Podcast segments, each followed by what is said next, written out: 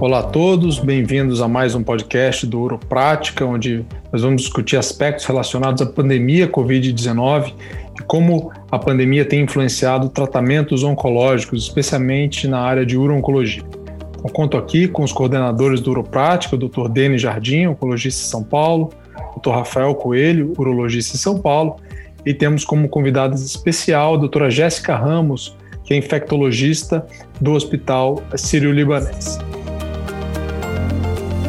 Queria começar fazendo uma pergunta para Jéssica. Bom, Jéssica, a gente sabe que os pacientes com, é, com câncer né, são pacientes muito heterogêneos em relação ao estadiamento das suas doenças e também em relação ao tratamento, né? Mas vamos focar em pacientes que estão fazendo tratamento quimioterápico ou mesmo imunoterápico, é, pacientes não, não cirúrgicos, né? É, como tem sido a orientação é, da infectologia em relação a isso? A gente tem que fazer teste antes de começar um tratamento em pacientes assintomáticos? Qual seria essa periodicidade? É, quais seriam as orientações né, para os oncologistas aí que estão tratando os pacientes em relação à questão de testes? Olá, Diogo. Obrigada mais uma vez pelo convite para participar desse podcast. É uma honra. E a nossa, a, acho que a coisa mais importante do tratamento, como você falou do paciente oncológico, é a individualização. Então, os pacientes são muito diversos entre si, os tipos de tumores e os tipos de tratamento, né? Então, a gente coloca num balaio de gato com tudo como quimioterapia, mas existem é, regimes diferentes com maior ou menor risco. E eu acho que o, o foco primário do paciente com câncer é não pegar. Então, é, é tentar fazer o máximo, possível para evitar adquirir a infecção, para justamente não ter nenhum impacto, nenhum prejuízo para o seu tratamento. É, essa prevenção ganhou um aliado fortíssimo esse ano, né, com a vacinação. Então, acho que, sem dúvida nenhuma, é, pleitear a antecipação da vacinação no caso das pessoas, dos pacientes que ainda não foram vacinados por meio da faixa etária, eventualmente pacientes mais jovens, devem ser vacinados antes do início do tratamento, é, e isso é primordial ao mesmo tempo, é, conversar muito com o paciente sobre as medidas de prevenção, então, uso de máscara adequada, a gente sabe hoje em dia que, diferente do começo da pandemia, que havia um medo de transmissão por superfície, higienização de roupa, higienização de alimentos, de compra de supermercado, hoje o que importa é não ficar em local fechado, não, local, não ficar em local pouco ventilado, não ficar com muitas pessoas, não aglomerar e utilizar a máscara N95, a máscara de pano cirúrgico era num outro momento que não havia máscara disponível.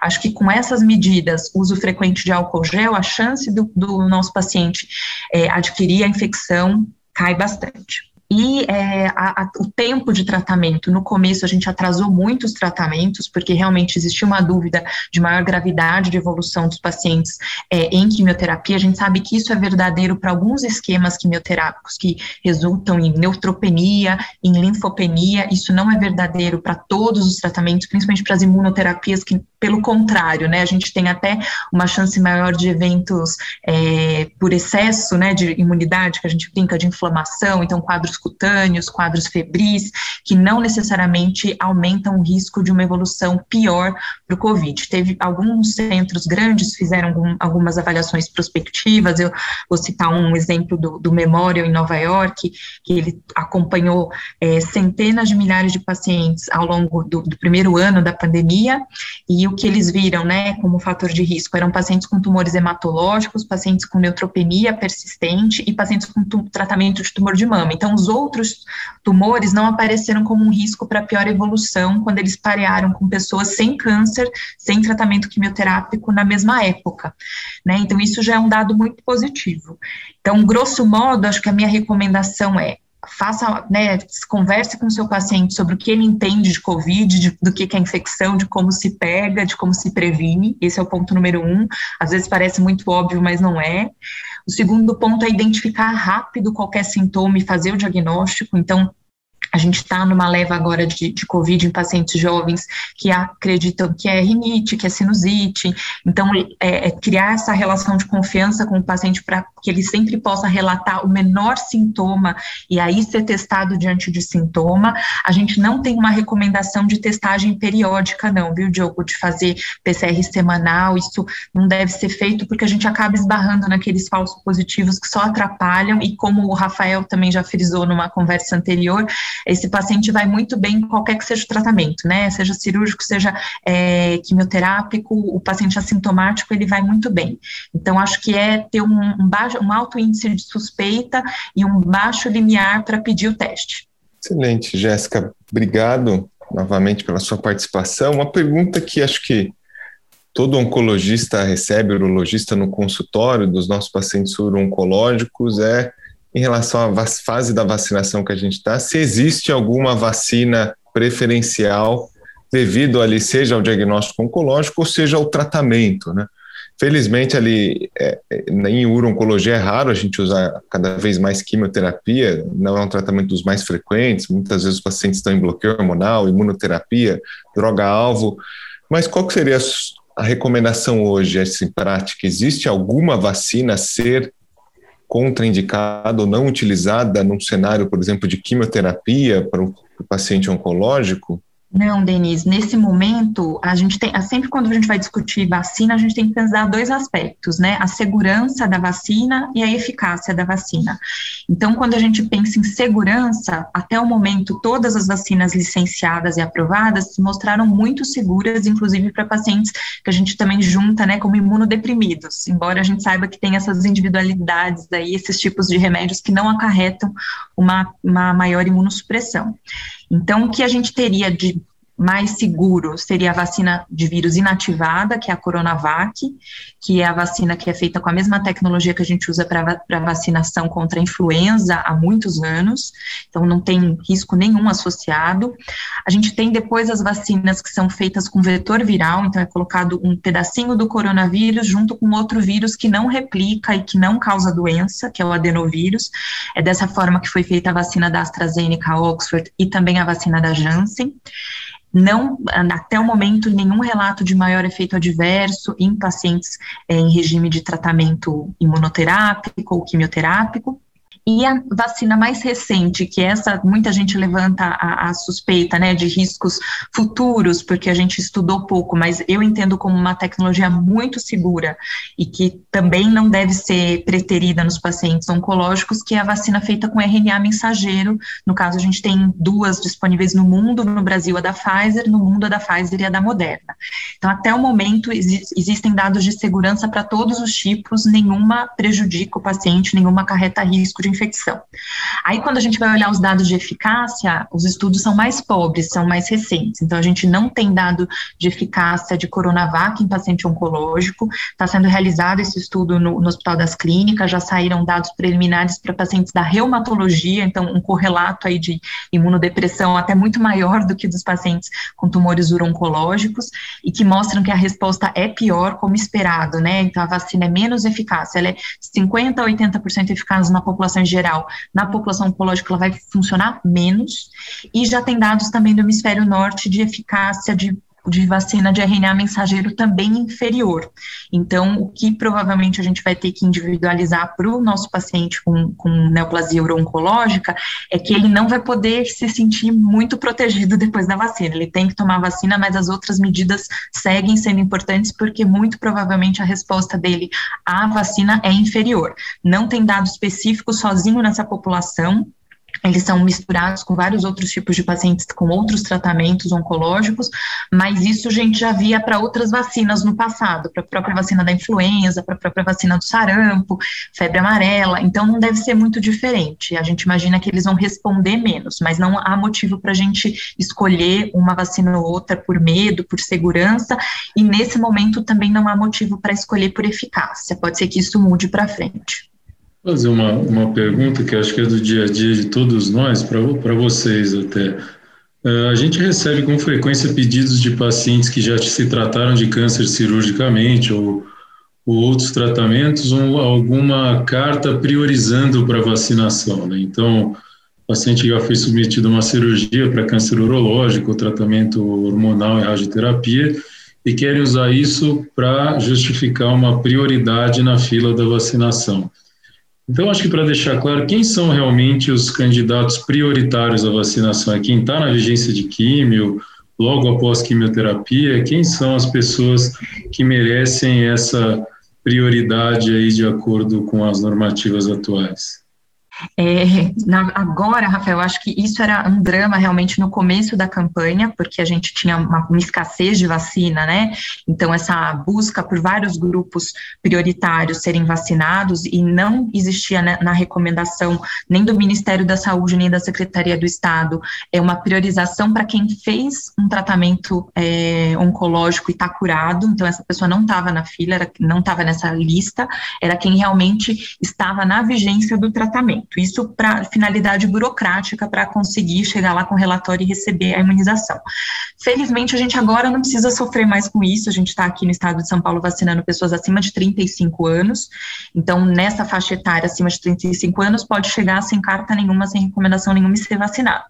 E se a gente pensar em quem tem abaixo de 35 anos e que vai começar um tratamento ou que está em pleno tratamento, é, do ponto de vista de eficácia da vacina, eu esperaria, porque eu acho que para potencializar a ação dessa, dessa vacina, eu queria até ouvir os colegas também, oncologistas clínicos, para potencializar a resposta à vacina, o ideal seria esperar o término do tratamento, pelo menos é, algumas semanas após a, a última dose do tratamento, para aí ter uma boa resposta, não é por precaução, por problema de segurança, mas sim para maximizar a eficácia da vacina. Que, que vocês têm feito?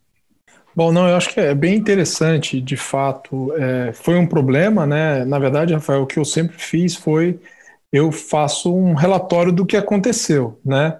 Então, se o paciente operou e está em segmento, se não tem doença em atividade, eu nunca escrevi no relatório que deveria ser priorizado. Eu acho que isso é uma, era uma decisão, e continua sendo, né?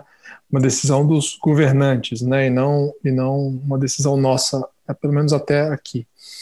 É, uma questão que eu tenho até, Jéssica, é assim, eu, eu tenho orientado os pacientes a tomarem a vacina, né? É, não aconteceu com nenhum paciente meu é, recente de ter essa dúvida, né? Paciente na iminência de tomar vacina e na iminência de começar uma quimioterapia, isso não aconteceu comigo. Mas eu tenho uma dúvida que tem acontecido, que alguns pacientes estão dosando anticorpo, né? Ou IgG, ou anticorpo neutralizante, anti-spike, e alguns vêm vindo baixo. Então, é, tem sido um, uma situação difícil de pessoas de, é, querendo saber se vai haver revacinação, ou mesmo desses pacientes que fizeram a vacina e depois fizeram químio e enfim, como você acha que isso vai caminhar daqui para frente? Essa, essa polêmica né, sobre dosar anticorpos após o quadro clínico ou após a vacina está é, longe de terminar. É, eu acho que é interessante a gente lembrar que para nenhum vírus respiratório a gente fazia determinação de anticorpo. A gente sempre dosou anticorpo para várias infecções, né, para várias infecções virais, dengue, sarampo, febre amarela, mas para vírus respiratório, influenza, vírus sincicial, vírus que estão aí há décadas e matam há décadas, a gente nunca determinou a taxa de anticorpo porque a gente sabe que é um vírus vírus que não causa viremia. E o SARS-CoV-2 também não causa viremia, ele não cai na corrente sanguínea, você não consegue detectar o vírus no sangue. E, exceto em, em pessoas muito imunossuprimidas, com uma carga viral muito alta, é raridade, exceção da exceção. Eu acho que o grande problema é como interpretar a presença ou ausência de anticorpo neutralizante, tendo em vista que a resposta imune a um vírus respiratório é muito mais complexa. Então, a recomendação da sociedade, sociedade de infectos, sociedade de imunização, é não fazer o anticorpo neutralizante, porque ele gera uma dúvida vindo positivo, não significa que a pessoa está plenamente imune, a gente não sabe o valor de anticorpo a partir do qual ela está protegida de fato, então não permite, nesse momento da pandemia, abrir mão de máscara, de distanciamento. Ao mesmo tempo, o anticorpo negativo não significa que a vacina não funcionou, que ela foi enganada, que ela recebeu soro, né? Porque a gente tem, infelizmente, no nosso país essas situações relatadas e muita dúvida sobre eficácia, muita politização. Então, é um teste que a gente tende a, a pedir para o paciente não fazer, às vezes não conseguimos também, como infecto, mesmo explicando, o paciente faz, e aí com o resultado eu pondero com ele, eu falei, olha, isso aqui nem significa que você está vulnerável, um teste baixo, né? Porque você pode ter desenvolvido imunidade de mucosa e tem muito dado clínico, já tem muita publicação que mostra que os pacientes com casos leves são os que menos produzem anticorpos. Então, porque justamente eles resolvem a infecção na mucosa ao passo que um teste negativo também não é para gerar preocupação, a vacina pode vir a produzir anticorpo quando o paciente tiver contato, for exposto ao vírus. Então, é um teste que grosso modo, não deve ser feito sempre que possível, sempre que a gente conseguir convencer o nosso paciente de que é um teste que não vai agregar nada. Perfeito, Jéssica. Acho que é um debate muito grande atualmente, como a gente mencionou, tem tido novos dados, esse conhecimento tem mudado muito e a gente tem que estar muito atento ao que vem acontecendo. Eu confesso que, que na prática, uh, como essa pandemia tem tido um período muito longo e a gente não tem um total domínio de quanto tempo o paciente oncológico vai fazer tratamento, eu frequentemente tenho pacientes em tratamento, inclusive quimioterapia, que chega o momento dele fazer a vacina e eu tenho recomendado que o paciente realize a vacina, enfim, porque eu não sei exatamente se ele vai terminar o tratamento oncológico em dois, três, quatro, cinco meses, o que é um, é um desafio, né?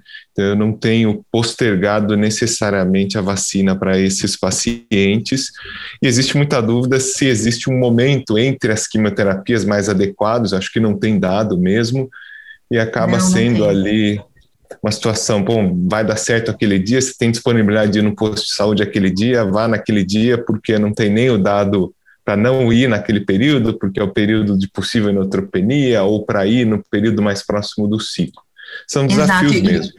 E você tá, e você tá correto, assim, a recomendação é essa, é ter oportunidade de vacinar, a gente ainda lida com essa questão de se vai ter vacina ou não, então às vezes você recomendar atrasar uma semana, ele vai chegar no posto e pode não ter, então eu, eu concordo que a recomendação no geral é vacine, e aí eventualmente você pode ter um caso ou outro, você fala, não, você eu sei que termina agora, espera 15 dias, né, e, e, e, e receba a sua vacina, mas acho que a regra geral é, é essa mesmo, você está corretíssimo.